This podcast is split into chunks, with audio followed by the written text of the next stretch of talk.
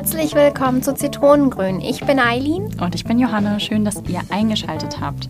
Bei uns geht es um Kultur, um Politik, um Geschichte, Gesellschaft, Bücher, das, was uns bewegt, das, was euch bewegt.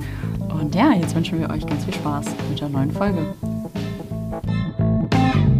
Einen wunderschönen guten Tag aus Berlin. Hallo. Das Thema der heutigen Folge lautet Selbstliebe. Ich bin richtig gespannt, was wir daraus machen. Das ist so ein großes Thema, so ein großes, komplexes Feld, glaube ich, das im Kleinen anfängt und irgendwie im Großen gar nicht aufzuhören scheint. Von daher ganz gespannt, wie das heute wird. Also im schlimmsten Fall machen wir zwei Parts daraus, haben wir jetzt festgehalten, wenn es sehr komplex sein wird. Mhm. Aber was bedeutet denn Selbstliebe für dich? Damit können wir ja erstmal starten. Also es setzt sich ja zusammen aus dem Selbst und der Liebe. Und ich finde, das ist im Prinzip die positive, allumfassende, bedingungslose, zuversichtliche Emotion, die man sich selbst gegenüberbringen kann. Also eine große, ja, wie kann man Liebe mit Nicht-Liebe beschreiben? Also es ist im Prinzip etwas, was man empfindet und was man sich selbst gegenüber genauso empfinden kann wie anderen Menschen gegenüber. Im Prinzip fasst das, glaube ich, zusammen. Also die Bindung, die man zu sich selber hat, wenn man die bewusst ausgestaltet und sich selbst gegenüber ja realisiert, dass man einen Wert hat, dass man sich selber wichtig ist. Und dabei geht es gar nicht so sehr um irgendwie große Ego-Themen oder ja, narzisstische Züge oder sowas, sondern halt einfach um so eine Art Grundbedürfnis. Also ich glaube, Selbstliebe ist für mich ein Grundbedürfnis geworden. Wie ist das bei dir? Selbstliebe bedeutet für mich in erster Linie die Akzeptanz meines Selbst, also meiner Persönlichkeit, meiner Charakterzüge, äh, meiner Denkweisen, meiner Handlungsweisen. Erst wenn ich mich selbst in einem gewissen Maße akzeptieren kann, kann ich auch eine Emotion dafür empfinden, glaube ich. Mhm. Und Liebe geht für mich immer einher mit einer gewissen Art von Akzeptanz. Wenn ich die Person nicht so hinnehme, wie sie ist oder annehme, wie sie ist oder wie er ist, dann kann ich auch keine Emotion für diese Person, keine positive Emotion für diese Person spüren. Und von daher gehe ich davon aus, dass Selbstliebe etwas damit zu tun hat. Mhm. Warum glaubst du, strugglen so viele Leute damit? Weil wir von Kindheit auf nicht gelernt haben, wie es ist, sich selbst so hinzunehmen. Wir haben versucht immer, oder uns wurde immer in Schulen oder auch zu Hause versucht zu zeigen, ja, die anderen sind besser oder sei so, wie die Gesellschaft es von dir verlangt, aber wir wissen gar nicht, wie es ist, wie man selbst ist. Und deshalb strugglen viele, ich auch unter anderem, mit der Selbstliebe. Ja, das kann ich mir auch vorstellen. Also ich glaube, um sich lieb haben zu können oder um sich lieben zu können, gehört es ja auch dazu, dass man sich kennenlernen kann, sich selbst. Und ich hatte auch oft das Gefühl, dass diese Identität, die man hat, nicht unbedingt jetzt von außen bestimmt wird, aber dass die auf jeden Fall erst so richtig für mich klar wird, wenn sie mir von außen repräsentiert wird. Also wenn jemand auf mich reagiert, wenn mir jemand eine Einordnung gibt, eine Bewertung gibt, irgendwas an mir gut oder nicht so gut findet, erst dann habe ich gedacht, oh ja, okay, das ist offensichtlich an mir so, wie diese Person das jetzt sagt, statt dem quasi auch genauso wertig entgegenzusetzen, dass das, was ich von mir sage oder das, was ich zu mir und über mich sage, ja genauso äh, Relevanz hat in dem Moment. Und ich glaube, es ist dann ganz schwierig, sich zu schätzen oder sich schätzen zu lernen, wenn man eigentlich gar nicht genau weiß, wer da so steht, also wen man da eigentlich schätzt. Und wie du sagst, ich glaube, es wird einfach auch viel gewünscht von Gesellschaft, dass man eben auch oft ins Außen schaut, dass man oft bei den anderen, mit den anderen agiert, dass man oft guckt, hey, wie geht's denn den anderen? Was machen denn die anderen? Wie kann ich mich denn hier irgendwie so einbringen, dass ich dazugehöre? Ähm, wie finde ich Sicherheit in einer Gruppe und so? Und dass das Thema Nächstenliebe eigentlich viel weiter oben steht als das Thema Selbstliebe, zumindest im Aufwachsen. Kann denn überhaupt Nächstenliebe stattfinden, wenn man sich selbst nicht genug liebt? Ist die Frage. Ist die Frage, ist das Liebe oder ist das eher so eine Art Aufopferung, wenn man da was füllt, was man gar nicht, dessen Grenzen man gar nicht einordnen kann? Also ich glaube, in dem Moment, in dem ich gar nicht genau weiß, was Liebe für mich bedeutet und ich jemandem trotzdem Liebe gebe, verstehe ich vielleicht auch nicht, wenn das was ist, was die andere Person gar nicht annehmen kann oder wenn das was ist, was die andere Person gar nicht ähm, nachempfinden kann. Also ich glaube schon, dass das geht. Man kann auf jeden Fall andere Menschen, anderen Menschen Liebe entgegenbringen, die man sich selber vielleicht nicht so sehr entgegenbringt. Also ich kann zum Beispiel ganz toll finden, wie das Outfit meiner Freundin aussieht und das wirklich auch ganz dringend ihr mitteilen wollen und sie irgendwie sehr darin supporten, ähm, dass sie das trägt und dass sie darin klasse aussieht und gleichzeitig aber sehr kritisch mit meinem eigenen Körper sein. Also ich glaube schon, dass es möglich ist.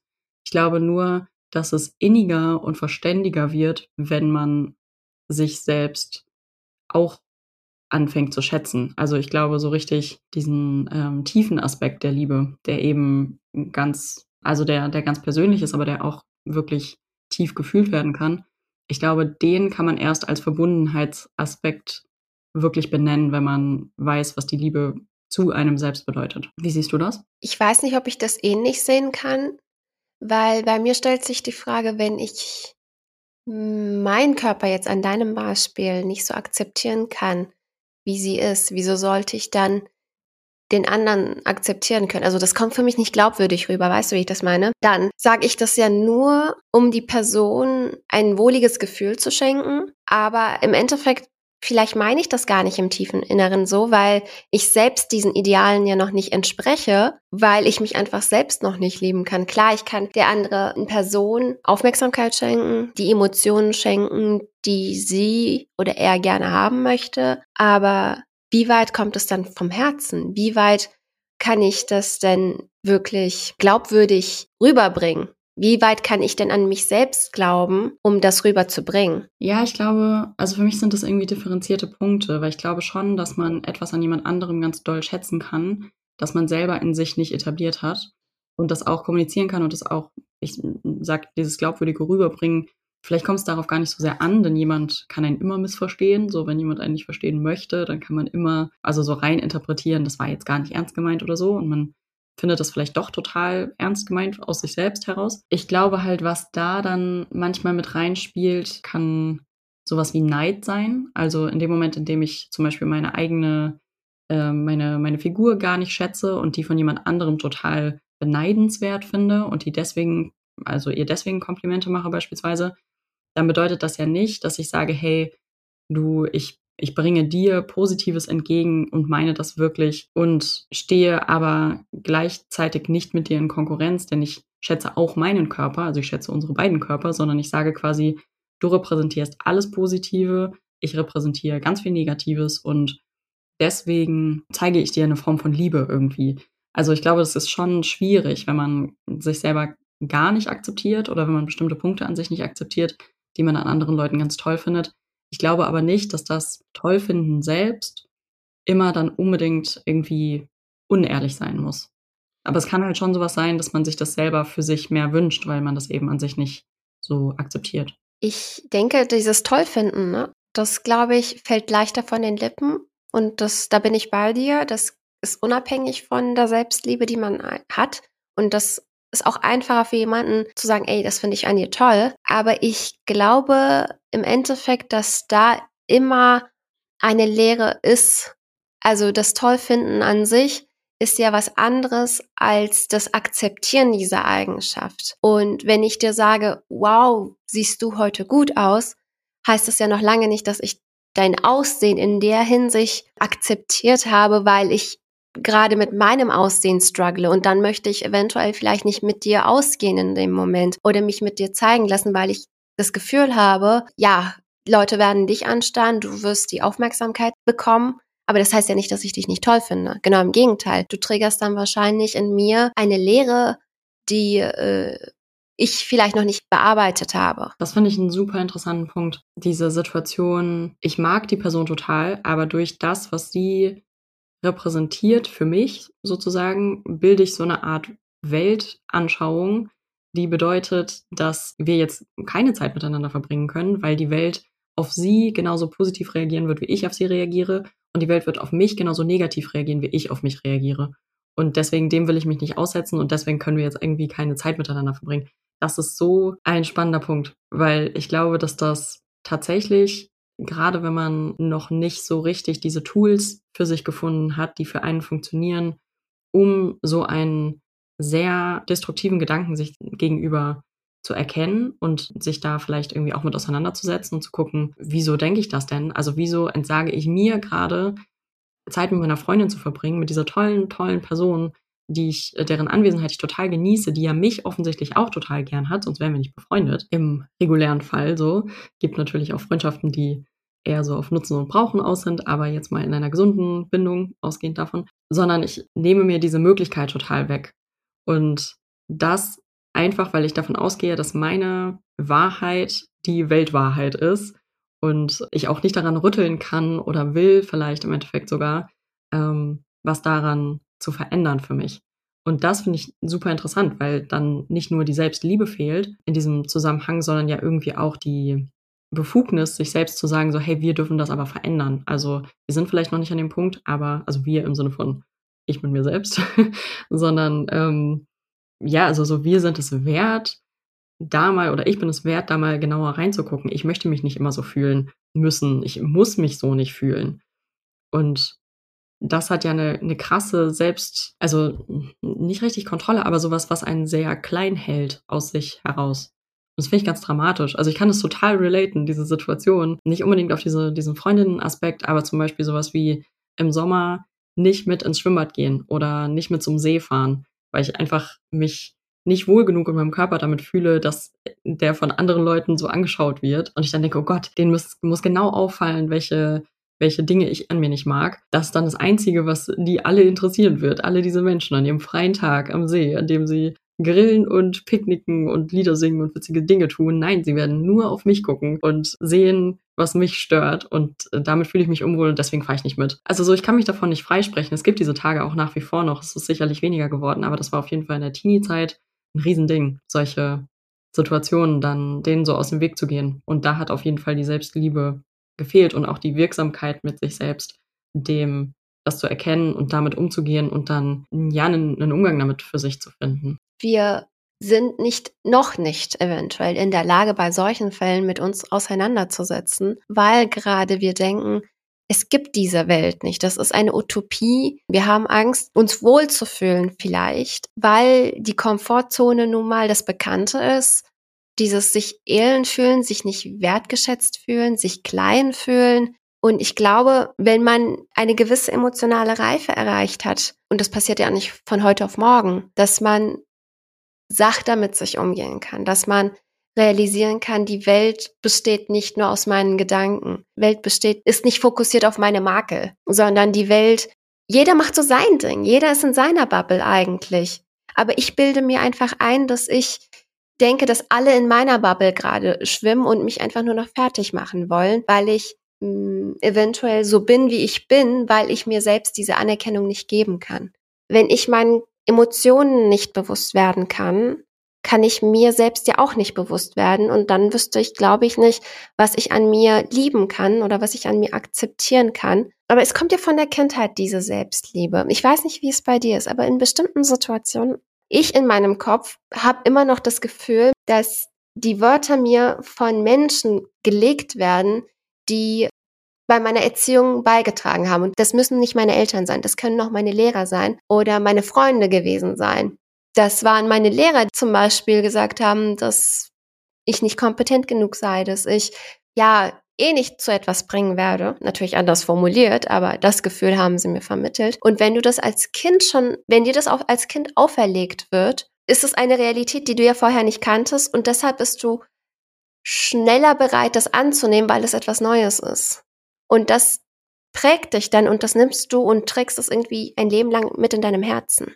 Ja, ich glaube auch. Das sind ja im Prinzip, es ist ja voll das gute Beispiel für diesen Punkt vom Anfang, dass man gerade, wenn man sehr jung ist, diese Beurteilung von außen auch nochmal ganz anders wahrnimmt, weil man eben diese Beurteilung des Selbstes noch gar nicht so richtig greifen kann. Also so das, wo fange ich an und wo hören die anderen auf, so nach dem Motto, das ist ja noch gar nicht richtig greifbar in dem Sinne. Und wenn da eine Person, eine, eine Erziehungsperson oder eine Respektperson oder jemand, äh, den ich irgendwie nicht enttäuschen möchte oder jemand, den ich eben nicht verlieren möchte, eine Beurteilung über mich nennt, dann brennt sich das, glaube ich, schon ganz anders ein. Also da bin ich sehr, sehr bei dir. Ich habe irgendwann mal ähm, gerade zu diesem Körperbildsthema so eine Übung gelesen, da schreibst du quasi alle Punkte, also das, das Thema selber ist total ähm, unabhängig. Ihr könnt auch jedes andere Thema nehmen, was äh, euch irgendwie Struggle bereitet in dem Bereich.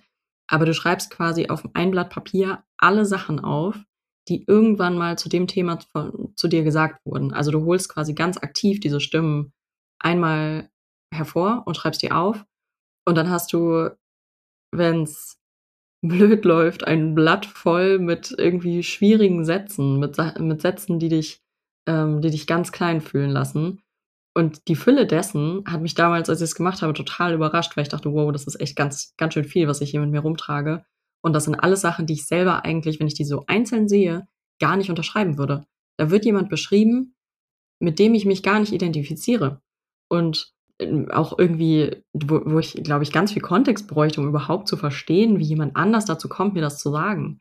Also ganz, ganz wild. Und als ich das so gesehen habe und dachte, boah, das ist nicht nur eine Menge, was mich da irgendwie logischerweise jetzt gerade bedrückt, so oder auch erdrücken kann und was, ähm, was sicherlich auch mir erschwert, mich selber dann überhaupt zu sehen, wenn hinter jedem Gedanken, den ich habe, von, keine Ahnung, ich habe die Aufgabe gut gelöst oder so, oder ich habe die Aufgabe gelöst, das ist irgendwie toll, wenn da direkt als nächster Punkt kommt, ja, ähm, das war ja auch nur eine kleine Aufgabe, wäre die Aufgabe schwerer gewesen, hättest du es nicht geschafft. Also wenn da sofort so dieser negative Aspekt hinterherkommt, dann kann ich da ja gar nicht durch. Das ist ja wie so eine Mauer irgendwie, die um einen herum gebaut wurde. Und ich glaube, in dem Moment, in dem man realisiert, dass einen diese Mauer nicht nur schützt, sondern eben auch aufhält, davor zu wachsen, hält man die halt selber auch so ein bisschen mit fest. Und ich glaube, wir dürfen uns alle genehmigen, diese Mauer zu erkennen und auch anzuerkennen, dass sie irgendwann mal eine Form von Stabilisierung dargestellt haben mag, aber dass sie halt nicht unbedingt das ist, was uns heute noch definieren muss. Ja, uns vielleicht auf eine Art auch darüber hinwegsetzen. Und ich finde, das ist dann Selbstliebe. Sich klar zu machen, hey, diese Punkte, die mich jetzt hier gerade so ergreifen oder die mich jetzt zum Teil irgendwie auch so klein fühlen lassen, das stimmt gar nicht. Das ist nicht das, was ich selber von mir denke. Das ist nicht, wie ich selber mir gegenüber fühle. Und was ich fühle, das ist viel wichtiger. Und also dem dann mehr Raum zu geben. Ich finde das Beispiel, was du gerade jetzt vorgeführt hast, ziemlich interessant, weil eigentlich, wenn man sich das Ganze in der Bubble aufschreibt, diese ganz negativen Wörter, und mal guckt, was man so bislang in seinem Leben gehört hat, kann man das ja auch umwandeln und sagen, okay, ab sofort sage ich das Gegenteil von dem, was da steht. Ja, und so ein bisschen diese, diese Frage sich auch stellen, so, was ist denn, wenn nichts von diesen Dingen, die da stehen, stimmen? Was wäre denn dann? Also so, wie, wie könnte ich es mir denn dann selbst überhaupt erlauben, dass jemand, der so etwas Verkehrtes geäußert hat, so viel Macht bekommt in mir, dass das noch so sehr resoniert? Also, ja. Außerdem, was wir immer vergessen ist, wir sind immer relativ höflich zu außenstehenden Menschen. Wenn wir ein Kind sehen, halten wir dieses Kind nicht an und sagen, ey, du bist hässlich, ey, du bist zu klein, sondern wir gehen mit diesem Kind sachte um. Wir versuchen, mm, diesem Kind positive Eigenschaften zu vermitteln, anhand von Wörtern, aber auch an, anhand von Gesten. Und wieso machen wir das nicht mit unserem inneren Kind dann? Wieso sind wir dann so hart zu uns selbst? Schließlich waren wir auch mal Kinder und dieses innere Kind lauert ja immer noch irgendwie in uns herum. Und bei der kleinsten Kritik taucht es ja irgendwo wieder auf. Wir können zwar Kritik annehmen, aber irgendwo macht es ja was mit uns trotzdem. Ich glaube, da spielt dann das innere Kind, das noch nicht geheilt ist, eine große Rolle, weshalb wir so viele Schwierigkeiten haben, das dann anzunehmen. Ja, ich glaube schon, dass wir, wenn wir jetzt gezielt vor einem Kind stehen und mit dem sprechen, dass wir dem das nicht sagen würden. Aber ich habe direkt so Situationen im Kopf, in denen trotzdem viel Beurteilung stattfindet, auch Kindern gegenüber. Also in denen quasi von erwachsenen Menschen über Kinder gelästert wird, nur weil die irgendwie rumlaufen und irgendwas tragen oder was auch immer so. Und ich muss gerade daran denken, weil du gesagt hast, dass, dass eine Kritik uns selbst gegenüber oft aus einer ungeheilten, aus einem ungeheilten Verhältnis mit diesem inneren Kind kommt. Ich glaube aber auch, wenn man lästert, ist das ein, ein Zeichen dafür, dass wir auch mit diesem inneren Kind, was wir haben, nicht wirklich im Einklang sind. Denn in dem Moment, in dem ich jemand anderen schlecht machen muss oder denke zu müssen, egal welches Alter dieses, dieser Mensch hat, so, egal in welchem Moment das jetzt gerade stattfindet, ob irgendjemand in einem bestimmten Outfit an mir vorbeigeht, so wenn ich den Urge habe, dann einen sehr drastischen lästernden Gedanken irgendwie loszuwerden oder, oder den größer werden zu lassen, statt das einfach irgendwie ziehen zu lassen oder zu schauen, was irritiert mich denn gerade an der Situation oder an der Person, erinnert die mich an irgendwen oder was auch immer so. Ich glaube, auch das ist kein Zeichen für innere Stabilität. Wieso hat man das Bedürfnis, über ein Kind zu lästern? Es ist ein Kind, es ist gerade auf der Entdeckung, das Leben kennenzulernen und du als jemand, der schon vielleicht einen Weg gegangen ist, über jemanden zu lästern, der noch am Anfang steht, finde ich ein, also es ist inakzeptabel. Und lästern an sich, ich finde das sehr, sehr gut, wie du das jetzt gerade dargestellt hast, dass da, dass das auch mit unserem inneren Kind zusammenhängt. Also da bin ich voll bei dir. Schließlich haben wir das Bedürfnis, über jemanden zu lästern, weil wir entweder das haben wollen, was sie hat und nicht haben, oder weil es in uns etwas wieder triggert, weshalb wir laut werden können und das Bedürfnis haben dann der Person, auch wenn wir sagen, wir tun der nichts Böses, es einfach nicht gönnen können. Ja, ich glaube, das ist halt ein wichtiger Punkt, ne? Dass irgendwie, dass das eigentlich ein absoluter Trugschluss ist. Denn in dem Moment, in dem ich denke, mich über jemand anderen stellen zu können. Bin ich größer, bin ich irgendwie mehr, bin ich, bin ich mehr im Recht, wie auch immer. Und die andere Person wird dadurch kleiner und das, was sie repräsentiert. Aber so ist das ja gar nicht. Also in dem Moment, in dem ich mich, in dem ich diesen, ich sag mal, geschmacklosen Gedanken irgendwie in mir sehr groß werden lasse und mich darüber identifiziere, mich darüber auch äußere dann, bin ich ja eigentlich sehr, sehr klein. Denn egal, was die andere Person trägt, egal, was die andere Person ähm, welche Entscheidungen die getroffen hat, wenn ich nicht im Austausch mit jemandem bin, sondern einfach nur etwas beobachte und das beurteile, so der Mensch nimmt mir nichts dadurch. Und also er gibt mir vielleicht auch nicht so viel, aber er wird ja nicht, er ist ja nicht größer als ich. Er ist ja nicht mehr als ich, sondern wir sind so genau gleich. Und in dem Moment, in dem ich mich dazu entscheide, die, die Entscheidung dieser anderen Person so negativ, so, so hinterrücks ja fast schon auch zu beurteilen, weil ich eben nicht zu der Person hingehe und sage so, hey, warum trägst du diese Schuhe? Ich habe das noch nie gesehen. Was ist das? Sondern ich sage so, boah, nee, also das geht gar nicht. Also so, boah, also es ist, es ist ja immer noch Winter. Warum trägt diese Person jetzt Ballerinas oder so, weißt du? So, so, hä, das macht doch mich selber, das macht doch alle Gedanken, also ich, ich könnte so viel denken und ich entscheide mich dafür. Hä? Das zeigt ja auch, dass ich unbedingt von mir weg will, dass ich unbedingt mehr Energie ins Außen schicken will, um eben nicht bei mir selber zu gucken. Und ich weiß nicht, also manchmal über eine, eine, Situation sich auszutauschen und irgendwie mal zu ranten über irgendeinen, über eine Entdeckung, die man gemacht hat oder das so ein bisschen als Ausgleich zu nutzen in einem bestimmten Rahmen, vollkommen in Ordnung. Aber so diesen, diesen Urge, mitten im Alltag plötzlich etwas von anderen Leuten so harsch beurteilen zu müssen, ist, glaube ich, auch oft ein Zeichen dafür, dass man, ja, dass man sich nicht so selber sehen will gerade. Und da ist ja die Frage, warum nicht? Also warum bin ich so unzufrieden mit mir? Warum bin ich so bin ich so gemein zu anderen, denn das schlägt ja nur auf mich zurück. Ich bin dann offensichtlich die Person, die in der Lage ist, so gemein über andere Leute zu denken oder zu sprechen. Und das ist irgendwie kein schöner Trade, den ich an mir jetzt unbedingt schätzen muss. Und dann bin ich ja wieder, habe ich ja wieder ein Argument dafür, mich nicht zu mögen, weil ich bin offensichtlich eine Person, die gerne lästert. Und dann geht das ja alles wieder von vorne los. Also dieses, dieses Rädchen, das so, oder andersrum, diese Mühle von Selbstkritik und sich selbst nicht schätzen lernen wollen und sich selbst eigentlich auch nicht richtig kennenlernen wollen, die be betätigt sich durch, durch bestimmte Entscheidungen, glaube ich, immer wieder selbst. Und das finde ich richtig schwer, da dann sich darüber hinwegzusetzen und in so einem Moment, den wir sicherlich alle mal haben, dass wir uns in, entdecken bei einem Gedanken von, äh, bei, bei einem, zum Beispiel jetzt, weil wir bei dem, bei dem Thema sind, bei einem lästernden Gedanken und das irgendwie ein bisschen sanfter zu beurteilen und zu sehen, so, oh, ups, jetzt habe ich aber sehr oberflächlich geurteilt über jemand Fremden, äh, was denn da los? Und äh, sich vielleicht selber nicht so, ja, nicht nur zu judgen dafür, dass man etwas tut oder nicht tut.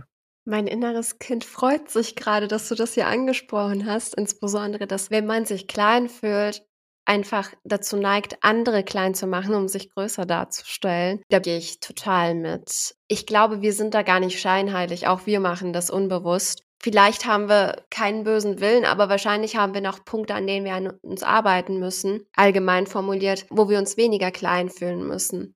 So ist es ja auch, wir hatten das mh, mm, vor einigen Folgen, wo wir über Bräuche gesprochen hatten und Geburtstage gesprochen hatten wo du meintest, einige deiner Freunde mögen es nicht, Geburtstage zu feiern. Und ich meinte ja, ich auch nicht. Und ich hatte jetzt vor kurzem Geburtstag und ich habe dieses Thema mal angesprochen in einem geschützten Raum, weshalb ich eigentlich Feierlichkeiten nicht annehmen kann wieso ich mich eigentlich dabei schlecht fühle. Und die Reaktion darauf war eigentlich, ja, weil du dich selbst noch nicht akzeptieren kannst und dich selbst noch nicht wertschätzen kannst. In gewissen Maßen. Weil du einfach so gewohnt bist, hieß das für mich, dich selbst so harsch zu kritisieren, dass das dir einfacher fällt, als das Gute, was dir widerfährt, ohne zu hinterfragen, akzeptieren kannst.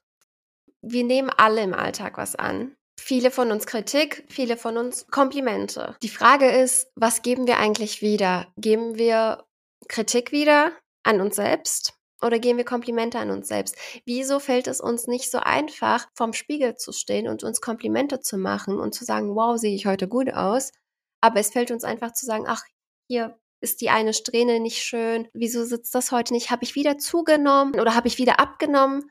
Also wir fangen da an, unseren Körperbildern wieder irgendwas zu sagen, aber dabei ist man doch eigentlich so, wie man ist, in Ordnung. Dabei hat das einen Grund, wieso wir so sind, wie wir sind. Und vielleicht müssen wir an diesen Kernursachen arbeiten und gucken, wo liegt dieser Ursprung, dass wir so hart mit uns sind. Und ich habe sehr lange überlegt, wieso ich nicht Komplimente annehmen kann und wenn ich diese annehme, wieso ich denen keinen Glauben schenken kann. Wenn dich jemand ganz random auf der Straße beleidigen würde, wie würdest du reagieren? Ich würde das nicht an mich ranlassen.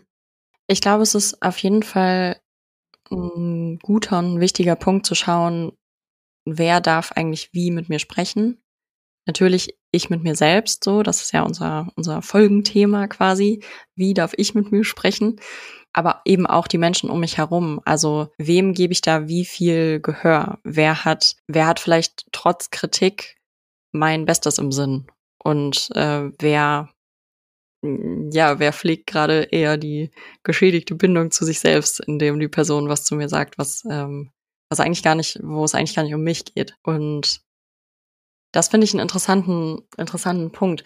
Mm, das mit den, mit dem Geburtstag feiern oder nicht. Da würde mich nochmal total interessieren bei unseren Zuhörenden, wie das bei euch ist. Ob ihr so Feierlichkeiten, bei denen ihr im Mittelpunkt steht, ob ihr da das gut annehmen könnt oder nicht und was das so ausmacht. Denn ich kann mir auch vorstellen, dass so dieser Punkt von, also manche Menschen haben ja irgendwie total Angst davor, zu viel zu sein, weil sie das irgendwann mal vermittelt bekommen haben, dass sie zu, ich weiß nicht, dass sie zu emotional sind, dass sie zu ähm, zu wilde Ideen haben, dass sie zu laut sind und was auch immer, was auch immer man alles zu sein könnte. Und in dem Moment, in dem ganz bewusst an einem Tag Aufmerksamkeit auf einem liegt, könnte man ja auch Angst haben, zu viel zu sein. Und wenn man das sonst eigentlich, wenn man dafür quasi oft beurteilt wurde, dass das dann was ist, was zu, de zu dem man irgendwie geforst wird am Geburtstag oder bei der eigenen ja, Party, die man da schmeißt oder wie auch immer, dass das da manchmal auch so mit reinspielen kann, dass einem das dann schwer, schwer fällt, das so anzunehmen. Ich überlege halt gerade von den, von den Gedanken, die so noch dazu kamen zu dem, was du gesagt hast. Ganz grundsätzlich sich zu fragen, wieso denke ich bestimmte Dinge über mich? Zum Beispiel, das finde ich schon sehr hilfreich, um zu gucken und da auch immer weiterzugehen, so wie es, woher kommt das? Wo habe ich das zum ersten Mal gehört? Was verbinde ich damit? Ähm, ist das was, was ich einfach über mich denke oder weil ich das so verinnerlicht habe oder ist das was, was ich wirklich glaube? Und was, wenn ich das wirklich glaube? Was, wenn ich wirklich eine ganz, ganz gemeine Haltung, zum Beispiel, I don't know, zu ähm, find irgendeinen Part an meinem Körper ganz unschön und komme an den Punkt, an dem ich jetzt gehört habe, okay, da gab es vielleicht mal Beurteilung von außen, aber nicht nur. Da gab es vielleicht trotzdem auch Beurteilungen aus mir selbst heraus. Also eine, eine Anforderung, die ich an mich selber gestellt habe, die ich durch meinen Körper nicht erfülle oder durch meine Kompetenzen nicht erfülle oder durch, durch die Schnelligkeit meiner Gedanken nicht erfülle oder sowas. Also dieser Anspruch, den ich oder dieses Bild, was ich von mir selber geschaffen habe, dem ich noch nicht nachkomme oder dem ich vielleicht gar niemals nachkommen werde, das dann so einen Druck auch auf mich auslösen kann, neben den ganzen, äh, also das ist mein Punkt, quasi neben den äußerlichen Faktoren und Erwartungen eben auch diese eigenen Erwartungen an sich nicht gerecht zu werden und sich deswegen irgendwie auch zu entsagen, dass man sich mag. Weißt du, was ich meine? Also kannst du das, kannst du das verstehen? Ich verstehe das. Ich glaube, die Kunst dabei ist, ähm, sich mal vor den Spiegel zu stellen, egal mit welcher Attitude oder mit welcher Einstellung man da gerade steht, und zu fragen, was würde ich an mir verändern wollen? Was mag ich an mir nicht? Erstmal diese Frage zu stellen. Was mag ich überhaupt an mir nicht? Wenn man die Punkte herausgearbeitet hat, was würde ich jetzt ändern? Was kann ich an mir ändern, damit ich mich wieder mag? Und ich glaube, man stellt schnell fest, dass man eigentlich jede einzelne Komponente an sich mag, aber irgendwie versucht es zu ändern, um einer gewissen Art oder einem gewissen Label entsprechen zu können.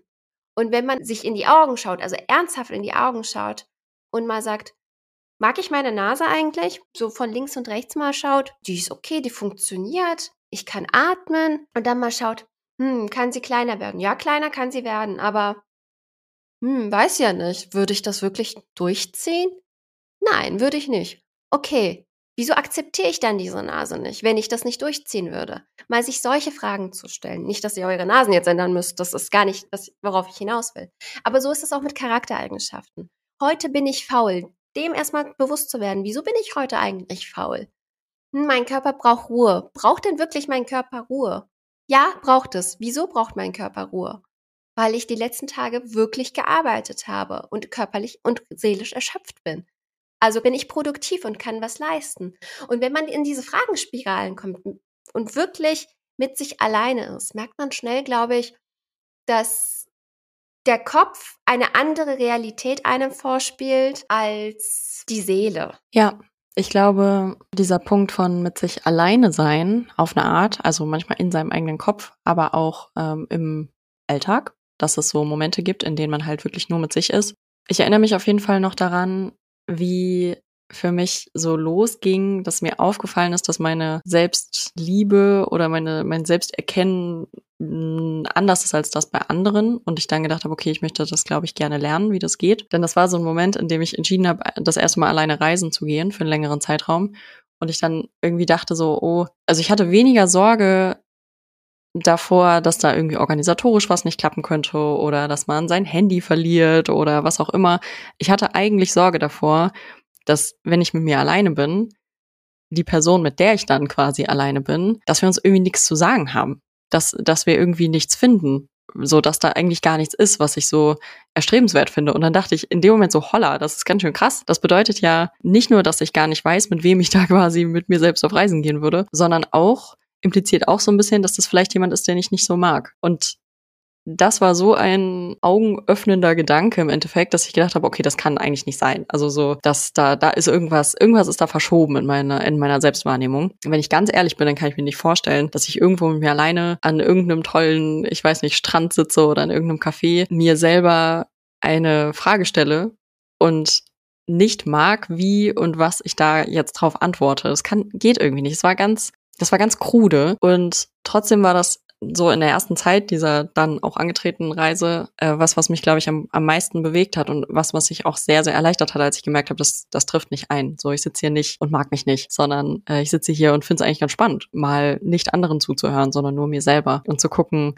wie man noch so miteinander, also mit, mit sich umgehen kann und das irgendwie auch vielleicht so ein bisschen so zu romantisieren, alleine essen gehen, alleine ins Kino gehen oder auf ein Konzert oder so. Auch wenn das total schwierig war zu Beginn und irgendwie viel mit Charme zu tun hatte. Dass ich gedacht habe, oh Gott, ich muss jetzt alleine gehen, weil ich, ähm, also irgendwie interessiert sich niemand dafür oder niemand möchte mit mir Zeit verbringen oder sowas. Das war völliger Quatsch. Ich wollte da auch gerne bewusst alleine hingehen, um mal zu erfahren, wie es ist, was man noch so mitbekommt, wenn man nicht alles teilt mit der Person, mit der man sowieso schon ganz viel teilt. Und ich glaube, da ging das dann so richtig los, dass mir bestimmte Gedanken auch klarer aufgefallen sind, bei denen ich dachte, hm, das würde ich zu einer Freundin so nicht sagen. Warum sage ich das zu mir? Absolut. Ich glaube, ich muss auch ein kleines Geständnis hier machen. Und zwar, das ist jetzt unsere 22. Folge hier.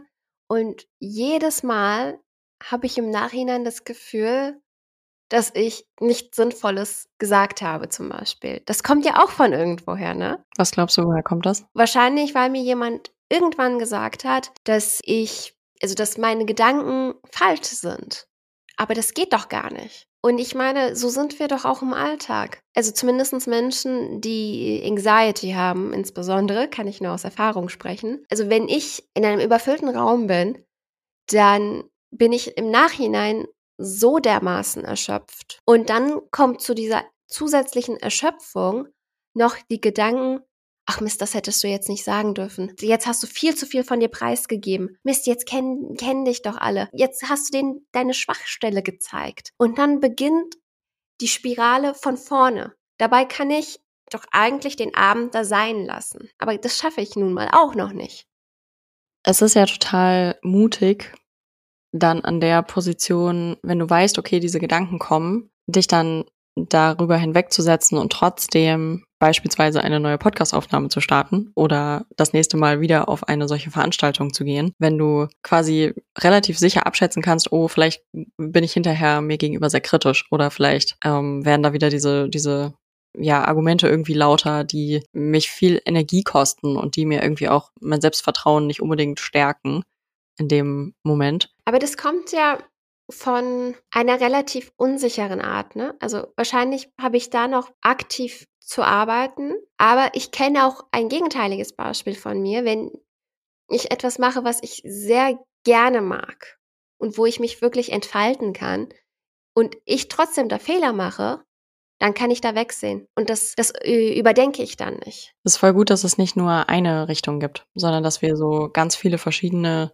ja, Bezugsbereiche haben, auf, bei denen wir unterschiedlich agieren. Vielleicht ist das auch irgendwie nochmal so ein wichtiger Punkt, sich klarzumachen, in welchen Momenten ist man denn mit sich total frei? In welchen Momenten ist man denn mal gerade nicht so harsh in der Beurteilung? So wie du gesagt hast, so wenn dich was total begeistert, dann bist du da nachsichtiger mit dir. Und vielleicht kann man aus diesen Informationen, die man so über sich bekommt, dadurch, dass man sich eben diese Fragen stellt und sich auch wirklich ganz bewusst macht, wie man oder dass man mit sich umgeht. Vielleicht kann man ja so ein bisschen von sich selbst lernen in diesen Situationen. Wenn ich weiß, ich kann sanft mit mir sein, dann kann ich es ja vielleicht auch in, also gerade in die Momente mit reinnehmen, in denen ich weiß, ich brauche das eigentlich total. Also nach einem total überfüllten, reizüberfluteten Menschentag, sich selbst dann irgendwie ja nochmal einen reinzudrücken mit, hey, was du gesagt hast, war vielleicht total blöd und vielleicht versteht dich niemand oder so. Das ist ja eigentlich nicht das was man, was einen dann gut fühlen lassen würde. Stattdessen könnte man sich ja dann sagen so, hey, krass, dass du es durchgezogen hast, Mann. Da waren 50 Leute und du bist, du, du bist jetzt noch hier und kannst jetzt gerade noch für dich kochen. Richtig cool. So, lass uns einfach einen entspannten Abend haben. Das war ein insaner Tag so. Und damit fühlt man sich ja dann viel connecteder mit sich, als wenn man auch nochmal extra zusätzlich so eine Außenposition einnimmt und stärkt. Oder? Bestimmt. Also ich glaube, es ist halt total situationsabhängig. Was ich damit vermitteln wollte, war einfach nur, dass jeder seine Unsicherheiten hat. Viele können das nicht zeigen oder wollen das nicht zeigen, weil man Angst hat, dass man verurteilt wird, weil man sich selbst verurteilt. Dabei vergisst man einfach nur, dass jeder in seiner eigenen Bubble lebt und eigentlich, wenn ich das so sagen darf, es ist egal, was du machst, weil der die andere Person ist mit sich selbst beschäftigt in dem Moment. So. Ich glaube, wenn man sich gut kennt, fallen einem bestimmte Momente auf, in denen man das, also in denen man so ein bisschen einordnen kann, oh, vielleicht fühlt sich das Gegenüber oder der Gegenüber gerade nicht so wohl. Und was kann ich, wie kann ich da unterstützen quasi, um oder wie kann ich vielleicht auch, wenn ich das Gefühl habe, die andere Person braucht gerade einen Moment, irgendwie, wie kann ich dann eher die Aufmerksamkeit zu mir ziehen, damit man so erstmal kurz chillen kann und dann geht's wieder weiter. Also ich glaube, es ist schon schon wichtig, dass auch wenn uns klar ist, wir haben Unsicherheiten, dass man die vor den Menschen, die man gern hat, auch sein lassen darf, so, damit man da eben so ein bisschen im Team agieren kann in Situationen, in denen es drauf ankommt. Und da finde ich es wieder voll schön, wenn man sich kennenlernen lässt, weil das dann halt auch bedeutet, dass man eben mit diesen Dingen, die man an sich zum Teil einfach akzeptiert und sagt so, hey, das gehört zu mir und das ist richtig so und das ist voll gut. Oder eben den Dingen, an denen man sagt, ich arbeite da dran, das ähm, hat mir mal genützt, aber ich glaube, jetzt ist auch der Weg ein anderer und ich äh, würde gerne in eine andere Richtung gehen, dass man sich dabei eben, dass man damit nicht alleine umgehen muss. Überhaupt nicht. Und ich finde, auch wenn man das Gefühl hat, man ist unterschiedlich oder verschieden oder passt gerade in die Masse nicht rein, gerade diese Vielfalt ist es doch, was uns ausmacht, oder nicht? Weil wir so eine große Vielfalt an Menschen haben. Ich meine, unser, unser Fingerabdruck ist nicht mal der gleiche. Wieso versuchen wir dann immer gleich zu sein? So, wir sind von Natur aus verschieden und das ist schön. Dafür gibt es diese Vielfalt. Wenn, es gab doch diese Werbung als Reaktion auf die AfD, äh, diese Supermarktwerbung, wo doch plötzlich die Vielfalt verschwunden war und die Leute sich gefragt haben, ja, wieso finde ich das nicht? Und so ist es auch mit uns Menschen. Ich meine, wenn die Vielfalt verschwindet, wenn du verschwindest, wenn ich verschwinde, was bleibt dann noch von der Welt übrig? Was macht denn die Welt noch schön? Und das, wenn wir uns das, wenn wir diesen Gedanken so annehmen, können wir uns auch selbst zu einem gewissen Punkt annehmen, glaube ich. Ja, voll. Also ich glaube auch, dass so dieser, dieser Aspekt, den wir jetzt schon ein paar Mal gesagt haben, mit dem, die anderen machen ihr Ding und ich habe den, den Freiraum, meins zu machen in vielen Momenten, nicht in allen sicherlich. Es kommt bestimmt auch sehr darauf an, wie man gerade situiert ist mit sich und welche Möglichkeiten einem die, die Gesellschaft schon so mitgibt oder welche man sich irgendwie auch anders ja, erarbeiten muss. Aber ich glaube, dass es trotzdem immer den, den Freiraum mit sich geben sollte, bei dem man sich klar macht, hey, ich kann hier, wenn, also wenn ich mich unterstütze, wenn ich mich selber lieb habe, aber vielleicht auch nicht immer so unglaublich ernst nehme, so dass es in Ordnung ist, einen Fehler zu machen oder einen Makel zu haben oder anders zu sein oder genau gleich zu sein. Das ist ja auch in Ordnung. Also in dem Moment, in dem ich mich für was interessiere, was super viele andere Menschen auch cool finden, heißt das nicht, ich bin, dass, dass ich völlig unindividuell bin. Das heißt nur, dass ich in dem Moment Teil von einer Gruppierung bin, mit der ich aber sonst vielleicht gar nichts zu tun habe, so. Und so viele Facetten, die uns ausmachen und die wir alle einzeln an uns nach und nach akzeptieren lernen dürfen. Das ist schon eine große Herausforderung, dass gerade in so einer Welt, in der ja viel viel eben auch passiert die ganze Zeit und viel man dazu angehalten wird, äh, im Außen zu leben. Aber ich glaube, man geht irgendwie leichter durch, wenn man mit sich selber einen Umgang gefunden hat, mit dem man sich so wohlfühlt und mit dem man sich so klar macht, hey, ich bin, ich bin jetzt hier vielleicht gerade diejenige, die zwar irgendwie auf eine äußere Validierung wartet, aber wie cool wäre es denn, wenn meine Stimme genauso viel wert wäre und ich mir einfach sagen könnte, hey, nice Outfit, Girl, hab einen guten Tag. Oder richtig gut, dass du das jetzt noch erledigt hast. So, du hast das voll toll gemacht. Und ich nicht warten musste, bis das jemand sieht und jemand wertschätzt und jemand mir dann auch noch mitteilt. So, da warte ich ja mein ganzes Leben auf irgendwas. Sondern zu sagen so, hey, ich kann mir das sagen und dann bin ich auch nicht davon abhängig, dass das jetzt jemand anders macht. So, die andere Person hat dann andere Qualitäten, kann es zusätzlich machen. Aber es macht, ich bin eigenständig dadurch. Und ich glaube, Selbstliebe, Akzeptanz, so, eine, so, ein, so einen Freiraum schaffen für sich, dass man überhaupt agieren kann in dieser Welt, das gehört irgendwie alles so sehr eng zusammen. Am Ende des Tages geht man mit sich alleine ins Bett. Und ich meine, ihr entscheidet, mit wem ihr das verbringen wollt, mit einer negativen Stimme oder mit einer positiven Stimme. Ja, oder mit, mit einer Form von ja, Sanftheit oder Gütigkeit oder ein bisschen Selbstironie vielleicht. Oder halt eher mit, ähm, ja, mit einem in sich selbst immer wieder auslösendem Stressfaktor. Absolut. Ich glaube auch, dass man einen besseren Begleiter nicht finden kann, wenn man sich selbst nicht kennt. Und letztendlich ist es ja unser Ziel, auf eigenen Füßen zu stehen, individuell agieren zu können, aber auch kollektiv agieren zu können. Und wir wollen ja auch einen Platz in diesem Kollektiv haben. Also müssen wir auch individuell, ich glaube, in der Lage sein, selbstständig uns ausdrücken zu können. Mhm, voll. Ich habe das Gefühl, wir haben noch gar nicht im Ansatz alles irgendwie thematisiert, was es dazu gibt. Wir, wir kratzen so an so ein paar Punkten herum. Es macht auch was mit uns, ne? Also ich weiß nicht, ihr könnt es nicht sehen, aber wir sind auch gerade total mitgenommen wieder mal, weil es triggert uns ja auch zum Teil und wir sind auch total, wir müssen dreimal überlegen, was welche Wörter wir verwenden, was wir sagen wollen, was wir vermitteln wollen oder ob wir zu viel preisgeben oder nicht. Das macht auch was mit uns. Ja, es ist halt ein, ein super sensibles Thema. Absolut. Und ich glaube auch, wenn man gerade mit sich eigentlich an einem ganz guten Punkt steht, ist ja der Weg, den man gegangen ist und äh, den man gehen musste, um an diesen Punkt zu kommen, trotzdem einer, der vielleicht auch immer noch Verletzungen mit sich bringt, so. Oder, oder selbst wenn man heilt an vielen Stellen und äh, grundsätzlich irgendwie ganz gut mit sich ist und irgendwie ganz, ganz ähm, so auch happy mit dem Prozess, den man so geht, heißt das nicht, dass das Thema einen so kalt lässt. Denn es gibt ja Gründe, warum einem bestimmte Dinge schwergefallen sind. Sei das gestern oder sei das vor zehn Jahren gewesen, so. Und Dinge, die einem vielleicht auch im, in der Zukunft noch schwerfallen werden, so. Es hat ja alles irgendwo einen Ursprung und es hat alles irgendwo auch seine Berechtigung.